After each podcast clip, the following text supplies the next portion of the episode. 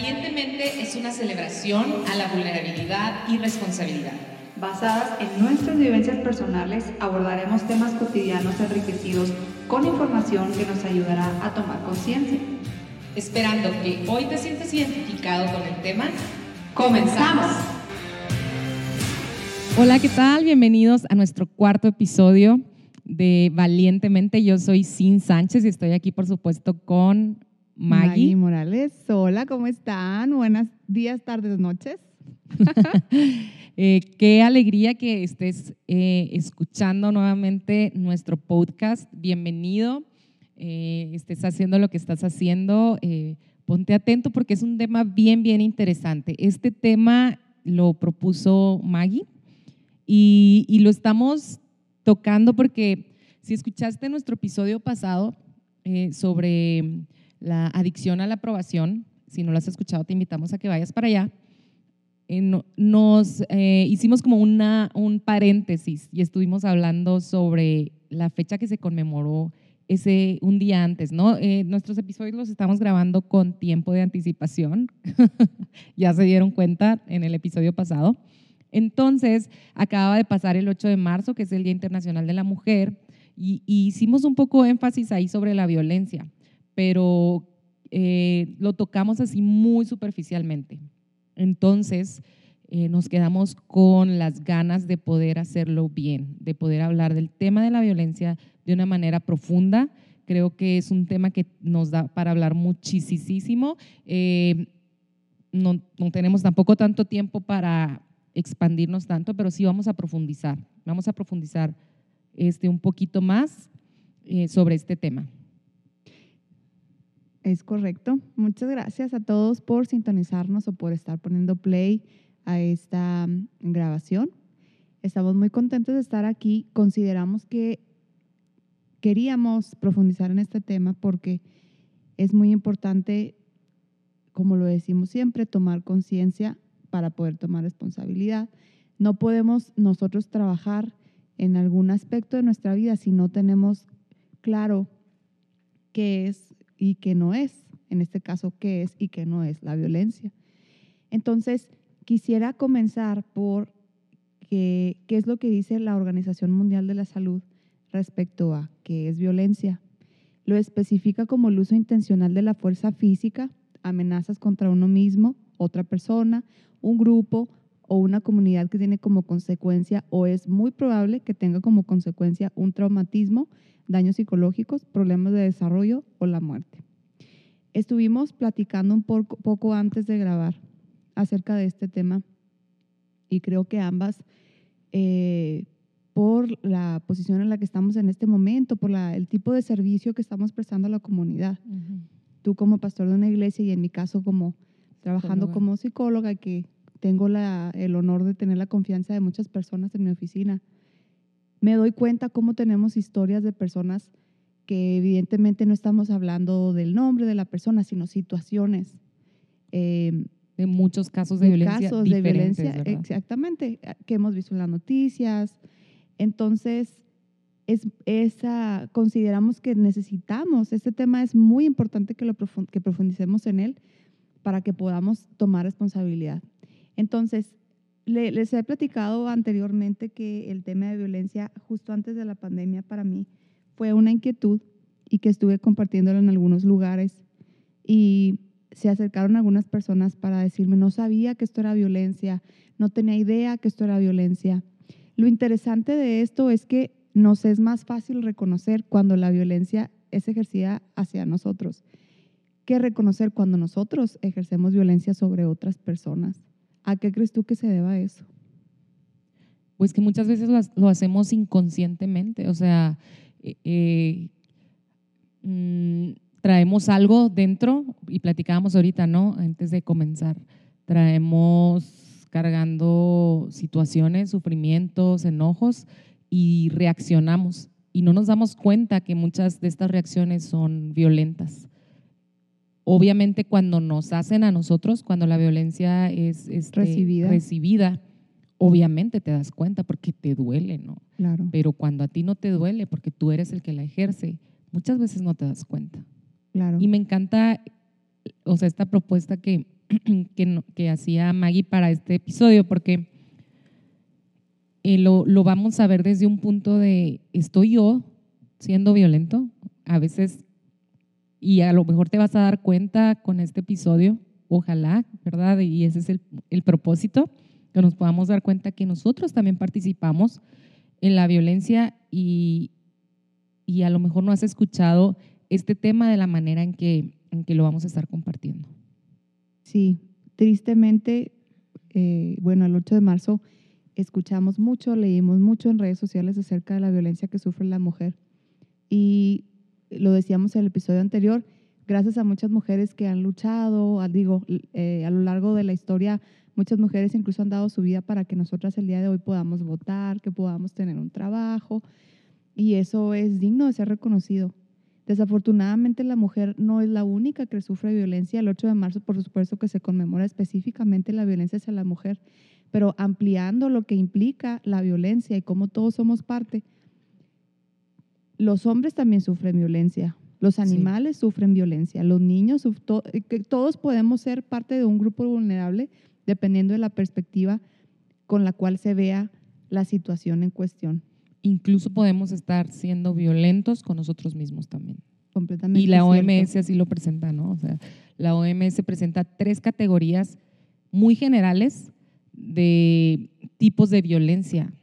Y tú, ahorita eh, Maggie va a hablar sobre eh, algo ya más específico, pero me llamó la atención porque la OMS dice que la violencia se divide en tres categorías y, es la violencia autoinfligida, o sea, comportamientos eh, de autolesión o suicidas o violencia que yo me, me, me hago a mí mismo, yo me violento a mí mismo. La otra es la violencia interpersonal, que es violencia hacia otra persona, hacia un familiar, hacia un niño, hacia mi pareja, hacia los ancianos, etcétera. Y la otra es la violencia colectiva, o sea, es la violencia social, la violencia política y económica que pueden ejercer ya a lo mejor figuras de autoridad más con mayor influencia y con mayor poder. Sí, creo que eh, hablando de violencia es importante identificar que violencia y agresión no es lo mismo. Actos agresivos pueden ser violentos, pero no todos los act- actos violentos son agresivos necesariamente. Eh, los actos violentos están, son más sociales, es cuando se hace con dolo, es cuando se hace con intención, eh, cuando el objetivo es someter, ejercer control sobre otra persona. Y la agresividad se relaciona más con una eh, un impulso innato en la persona que está relacionado con su instinto de, de supervivencia, se encienden estas alertas, estas alarmas internas que nos indican que eh, afuera hay un peligro. Eh, si hay un incendio, si mi vida está en riesgo, entonces mi cuerpo empieza a reaccionar, mi ritmo cardíaco, mi presión sanguínea se eleva, la sangre se va hacia mis manos para que mis puños puedan golpear, la- la sangre fluye más hacia las piernas para que yo pueda huir, etcétera, etcétera. Entonces, eh, traje yo el violentómetro para que juntas podamos revisarlo y analizarlo y ver eh, cómo es que nosotros estamos percibiendo cada uno de los grados que menciona el violentómetro. Dentro nos vamos a ir eh, en orden descendente. El último que tenemos como lo máximo que le puede suceder a una persona en cuestión de violencia es ser asesinada. Eso nos resulta evidente. Sí. La siguiente es una violación. No sé si te gustaría que leyéramos juntas para no leerlo todo sola. Esto sí lo estamos leyendo, les quiero decir.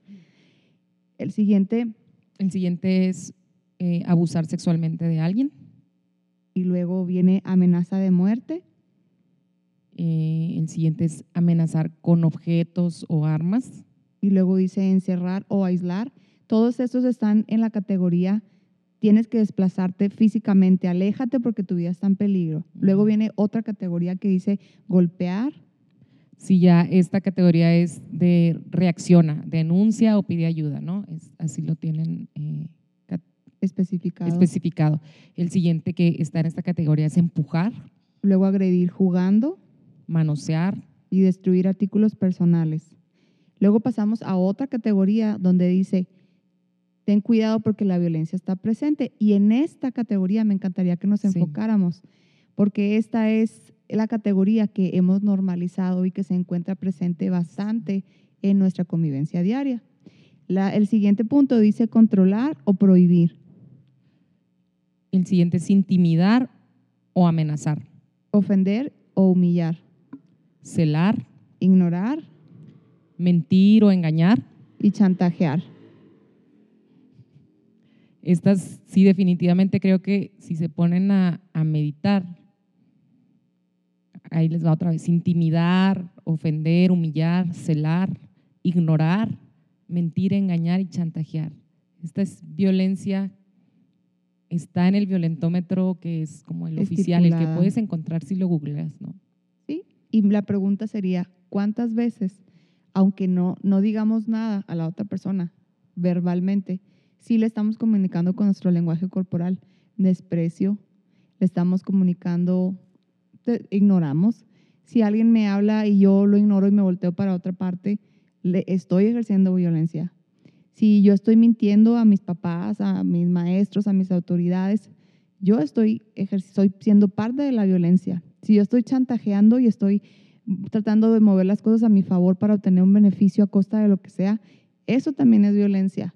Humillación, hab- hablábamos ahorita del cyberbullying y, y me gustaría que tocáramos ese tema si a ti te parece bien. Sí, creo que esta es una de las formas más nuevas de violencia, ¿no? Que es el, el ciberbullying. eh, de hecho, pues como, como escuchan, ya hasta tiene una definición. Y este es el que se da a través de los medios digitales, de las redes sociales.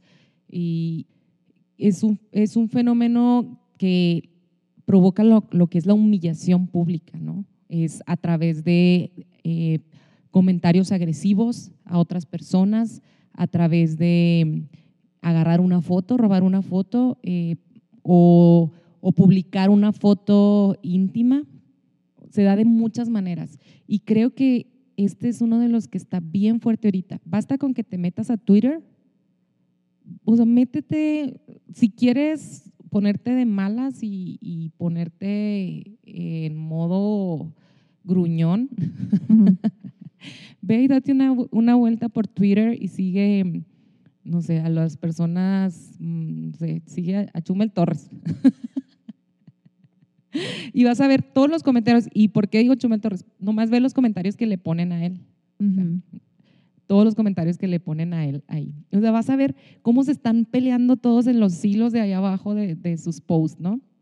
Todo el mundo peleándose. y Muy. Nada más, o sea, un, es un solo ejemplo, pero puedes irte, no sé, con Trump, no sé, creo que ya no tiene Twitter, pero vete con quien quieras y, y, este, y vas a encontrar cómo se, o sea, la gente se, se está tirando hate, ¿no? Bien fuerte. ¿Por qué? Porque es así en las redes sociales. Pues porque no, no estamos dando la cara. Es muy fácil eh, ser agresivos y decir y ser altaneros cuando no estamos dándole la cara a la gente. No vamos a recibir un golpe de regreso. Nadie me va a golpear por decirle una majadería o por insultarlo. Entonces, incluso otra manera es porque lo puedes hacer hasta de manera anónima. O sea, puedes crear un perfil donde no tienes tu foto, un perfil falso un perfil muy de muy donde no muestras de ti nada, ¿no? En el que puedes estar escondido y nadie va a saber que eres tú el que está diciendo o haciendo tales cosas. Entonces, esto es algo muy actual, que es un hecho muy real, que, este, que estamos viviendo y, y en el cual pudieras estar participando o si no, o sea, hay grados, ¿no? En, este, en esta clase de violencia también hay grados, por lo tanto, hay incluso una ciberpolicía, ¿no? Ujú. que está revisando lo que pasa ahí, porque como puede ir desde un insulto pequeño o un este, burlarme de que compartiste tus sentimientos ahí en, en las Hablando de redes. vulnerabilidad del el Hablando de capítulo vulner- anterior. Tampoco es ¿verdad? como que sea el mejor lugar para ser vulnerable, pero, pero aún así, o sea, ¿por qué me voy a burlar si alguien eligió ese lugar para ser vulnerable? O sea, Y, y, y aún, eh, yendo, yo creo que tomando lo que estás diciendo y ah, profundizando en lo que estás diciendo, ¿por qué es que yo me quejo en redes sociales o por qué es que yo creo que el discurso queda incompleto hablando de violencia cuando no tomo responsabilidad? sobre la manera en que yo participo y sobre la manera en que yo estoy impulsando a otras personas a que siguen siendo violentas. Desde una perspectiva colectiva, cuando una persona se siente que es parte de un grupo, puede expresar, aunque no comparta a profundidad los motivos de manifestación, se une al grupo, se une al colectivo, Sí. porque hay como esta sinergia, esta fuerza que me jala y yo me uno con todos. Pero hablando desde una perspectiva individual, todas las personas tenemos botones que si son presionados pudieran fácilmente llevarnos a un punto donde seamos violentos o seamos agresivos. Y reconocer que cada uno de nosotros tenemos la capacidad de ser altamente violentos nos ayuda a no bajar la guardia Sí. y estar alerta y decir, no puedo yo andar con la vida, por la vida con bandera de soy buena persona, porque en realidad en cualquier momento, cualquier persona si en una situación bajo presión, con los estímulos correctos, puede perder los estribos y puede convertirse en una persona agresiva, puede llegar a lo que sea. Y sé que siempre hablo de Jordan Peterson, pero lo escucho bastante, me gustan mucho sus, sus, lecciones, sus lectures, y él habla acerca de esto, de cómo las personas pueden convertirse fácilmente en personas que sean agresivas y podemos decir, yo jamás llegaría a eso.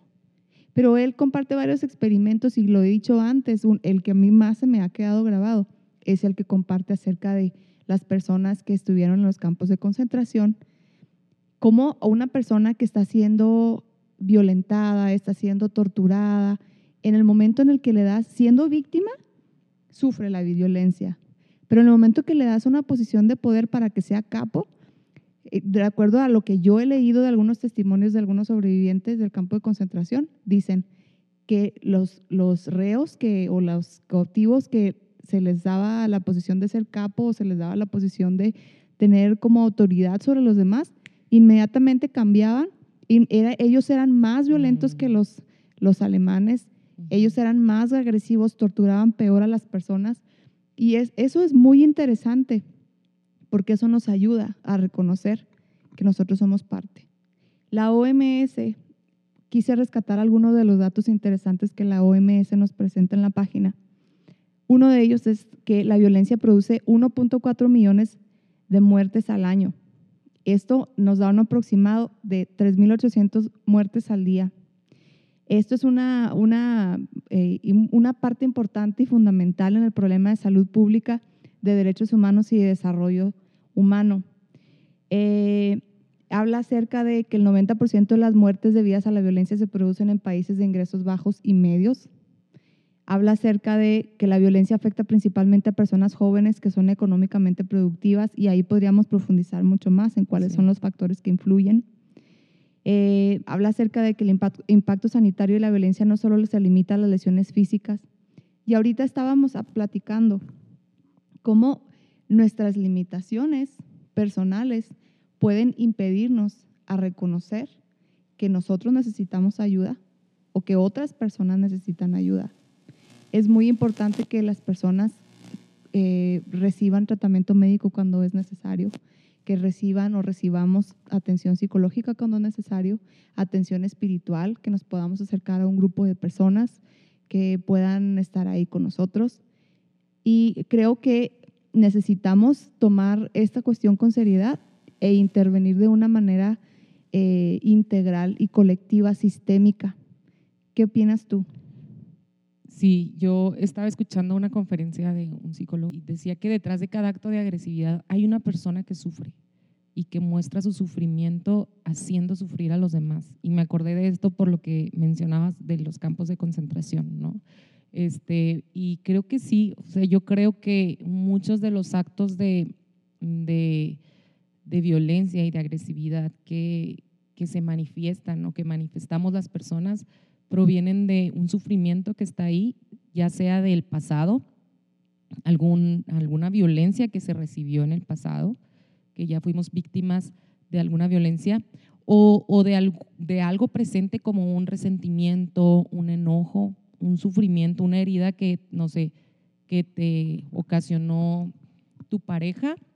Y no hablo de, de algo este, físico, sino también, no sé, alguna humillación pública que nunca se resolvió, que nunca se habló entre pareja y que lo tienes guardado, entonces cuando menos piensas estás reaccionando violentamente hacia tu pareja. Entonces, sí es importante en este sentido ser responsables. Volvemos a lo mismo. Y, esto veíamos en el episodio 2, que es del el sufrimiento. Tenemos que ser responsables de nuestro sufrimiento. O sea, en el momento en que tú te das cuenta que traes heridas que todavía te están lastimando, que traes recuerdos dolorosos, que estás sintiendo algún resentimiento con tus hijos, con tu esposo, con tu amigo, poder tratarlo, poder enfrentarlo y no, y no guardarnos todos esos sentimientos negativos, bueno, se les llama negativos, ¿verdad? Pero este, todos estos sentimientos que nos pueden llevar a tener reacciones incorrectas, que nos pueden llevar a tener reacciones que lastiman a otras personas. Entonces, yo y solamente yo soy responsable de la sanidad de mi mente, de la sanidad de mi espíritu, de la sanidad de mis emociones. Entonces, sí creo eso que dices eh, muchas veces y no en todos los casos, porque habrá casos médicos y ahorita hablábamos de eso. Hay casos que sí requieren eh, una, eh, intervención. una intervención médica para tratarse, ¿no? Y, pero todos los casos se tienen que tratar, o sea, toda la violencia que yo estoy ejerciendo, sea lo más simple como lo más normalizado, pues sería la palabra, sea lo más normalizado como ignoro y de repente ya no, no hablo con mi esposo en dos días, o a mi esposa le dejo, quito todas las, cuentas del banco o, o no le doy dinero para nada. Todo ese tipo de violencia ¿Por qué la estás ejerciendo? es muy importante hacernos esa pregunta. ¿Por qué? ¿Por qué estoy controlando a mis hijos de esta manera? O sea, ¿por qué cualquier equivocación me, hacen me hace estallar hacia ellos? ¿Por qué los gritos? ¿Me explico? O sea, es importante que nos preguntemos todas estas cosas para saber cómo tratarlas. Si requiero terapia psicológica, si requiero eh, acudir a mi líder espiritual o incluso si requiero ayuda médica completamente cierto. Y ahorita estábamos hablando acerca de las limitaciones que tenemos como personas, cómo em, nos fusionamos con el colectivo y cómo eso puede hacer que nosotros podamos no ver la violencia como violencia. Mm. Y podemos cubrir muchas cosas que nos suceden o que le suceden a personas que están a nuestro cargo, nuestros hijos, nuestros padres, eh, incluso a los animales me ha tocado desafortunadamente eh, casos de personas que lastiman animales y eso es muy doloroso. Es muy doloroso porque un animal no puede hablar, no puede decir lo que siente. Un niño no puede decir lo que siente. Una persona con retraso mental no puede decir lo que siente. Un menor de edad no puede expresar por temor lo que siente. Y es muy doloroso escuchar estas historias. Pero es más doloroso aún que como personas estemos ciegas ante la responsabilidad que tenemos de cómo estamos perpetuando que esto suceda. Déjame te digo que si tú me estás escuchando en este momento, no importa a qué grupo social pertenezcas, con cuál grupo social o religioso te identifiques, si tú estás siendo, si tú identificas que tú estás ejerciendo violencia y primero es necesario que tengas la voluntad de parar si tú consideras que no puedes parar porque crees que por más que te esfuerzas no lo puedes lograr, por favor acércate a un profesional que pueda ayudarte, que pueda guiarte, que pueda orientarte. Por otro lado, si tú eres víctima de violencia, por favor acércate a las autoridades, no guardes silencio, no estás solo, hay muchos grupos de ayuda, hay iglesias que pueden recibirte, hay grupos de ayuda especializados en violencia dentro del gobierno que pueden ayudarte. Hay testimonios de personas que ya han sufrido violencia y que tienen tal vez alguna asociación civil. No estás solo. Entonces necesitamos frenar la violencia de manera inmediata. Traje algunas maneras en las que no las mencionábamos ahorita en el violentómetro, pero algunas maneras en las que podemos nosotros recibir violencia psicológica. Tenemos la intimidación, eh, que es cuando una persona, incluso con una actitud de corporal, con una postura corporal, puede hacerme sentir mal. Puedo yo no decirte nada, Sí. pero si yo llego con puños cerrados y con los hombros hacia atrás, ¿qué pasó, Sin? Y llego y te saludo de esa manera, tal vez tú dices, bueno, pues ¿qué le pasó? O sea, pues ¿por qué llega con esa actitud? Tenemos amenazas y eso puede ser desde lo más directo hasta lo más sutil Ujú. lo más pequeño. eh, tenemos insultos, tenemos, los insultos dañan nuestra autoestima. Tenemos humillaciones que disminuyen nuestra valía, tenemos el rechazo, eh, que se, se suele presentarse de una manera más pasiva que, que directa o activa. El aislamiento forzoso. Digo, ahorita con la pandemia todos estamos con aislamiento forzoso por cuestiones sanitarias, pero cuando a un niño, por ejemplo, o a un anciano que mm, quiere salir, quiere caminar, no lo sacan a caminar un domingo, no lo llevan a que tenga actividades recreativas. Eso puede ser violencia. Incluso los animales sufren violencia Sí. cuando no los sacan a pasear, cuando no los tienen con comida correcta, cuando no los tienen sombra. Y lo Está- bueno, Está normalizado. y Ay, no. está normalizado y, y me alegra que haya personas que luchen por los derechos de los animales. Bueno, tenemos destrucción de bienes. Si una persona quiere hacerle daño a otra y no puede hacerle daño directamente, puede destruir algo que sea suyo. Y leyendo acerca de esto es, puedo incluso hacerle daño a tu mascota. En un contexto de una casa, por ejemplo, eh, puedo yo estar torturando a tu perro porque eso te lastima a ti. O puedo torturar a tu gato. No te puedo golpear a ti, pero tortura a tu animal. Ujú. Autoritarismo, cuando sentimos que no podemos de ninguna manera expresar o acudir a ayuda y sentimos que estamos siendo abusados. Eh, el chantaje, las críticas desproporcionadas, y eso lo hablábamos en, uno- en un capítulo que viene antes de este, que todavía no sale, pero estábamos hablando acerca de eso. Y yo quisiera ahí hacer un- un- una pausa en ese. Em, y ahí quisiera hacer eh, una reflexión sobre las críticas desproporcionadas hacia nosotros mismos. La OMS tiene, eh, como vimos, la clasificación de, de que la violencia puede ser hacia ti mismo. Entonces, yo algo que he visto muy, muy seguido en casos cercanos es, es las, las críticas hacia, hacia la misma persona, o sea, per- personas que constantemente están hablando feo sobre sí mismo. ¿Cómo estoy esto? Ay, es que estoy bien esto, yo de veras soy bien. Entonces, si yo qui- quise hacer esta pausa porque es una de las cosas que yo veo muy normalizadas, una de las áreas que veo muy normalizadas, que a mí me duele mucho cuando veo a una mujer. Creo que lo hacemos más las mujeres, Ujú. que, que se hablan de sí mismas. Es que ya ves que estoy loca, es que ya ves que no, o sea, te estás violentando a ti mismo, o sea, está clasificado oficialmente como violencia. No te violentes a ti misma, no te violentes a ti mismo. Es- sí, estoy completamente de acuerdo contigo. Luego tenemos negación de los sentimientos, hablando Mm, de sí. violencia hacia nosotros mismos. Cómo no nos permitimos sentir, cómo no aceptamos que estamos sintiendo lo que estamos sintiendo. Esta semana eh, hu- hubo un post en el- la página de Vitale del consultorio que hablaba acerca de la aceptación. Cómo el, eh, aceptar, o la semana pasada me parece, cómo aceptar es el primer paso para sanar. Luego tenemos eh, control, eh, y ese es prácticamente el último. Eso se puede hacer por teléfono, puedes quitarle el teléfono a una persona, puedes privarle de ciertos derechos, puedes hacer muchas cosas para que la otra persona sienta que tú tienes el poder y que tú determinas qué hace y qué no puede hacer.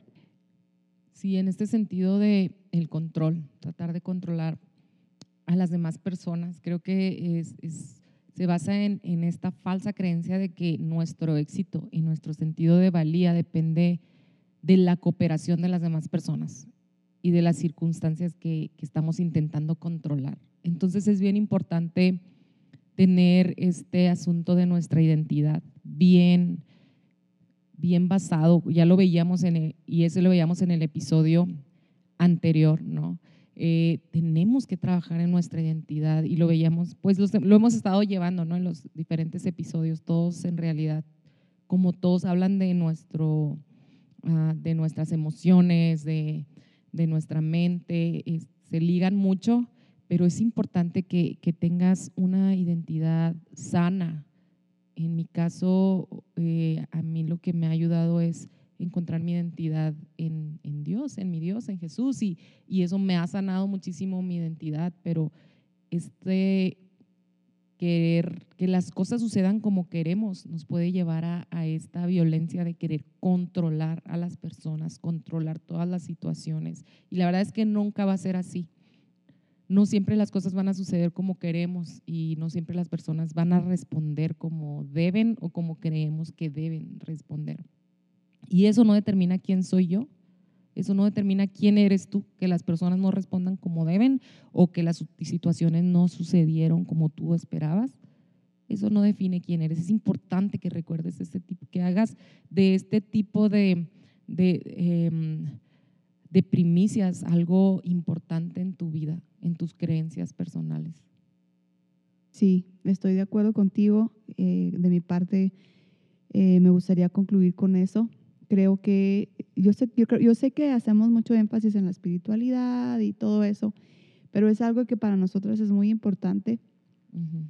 Es imperativo que trabajemos en nuestra espiritualidad. Es imperativo que trabajemos en nuestra identidad.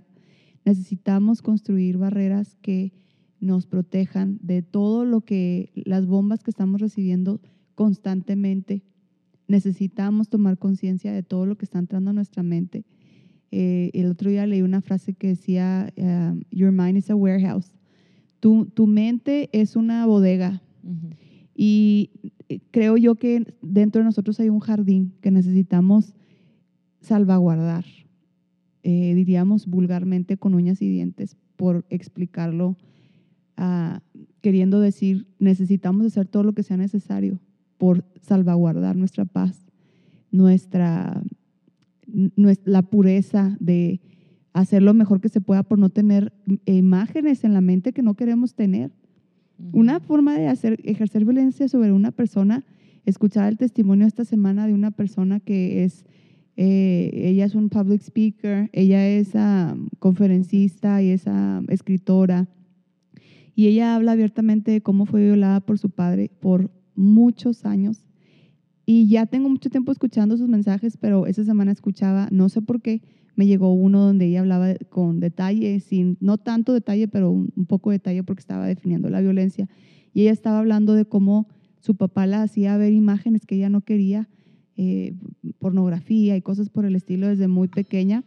Entonces, eso es una manera de ejercer violencia sobre alguien es que, que guarde en, esa, en ese acervo de, que no puede borrar imágenes que no quiere, no quiere tener. Entonces, volviendo al tema, necesitamos poner barreras. Las redes sociales, Instagram, Facebook, nos está bombardeando constantemente. No eres suficiente, no tienes este cuerpo y no eres suficiente, no eres suficientemente inteligente, tu nariz no es suficientemente así, tu cabello no es suficientemente así. No nos damos cuenta, pero cada vez que abrimos Instagram, a veces escucho pláticas de gente que da datos específicos de cuántas, no, cuántas ah, mensajes recibimos y cómo nuestro cerebro percibe los estímulos en microsegundos, cuáles son los mensajes que nos están mandando las redes sociales y cuál es el objetivo.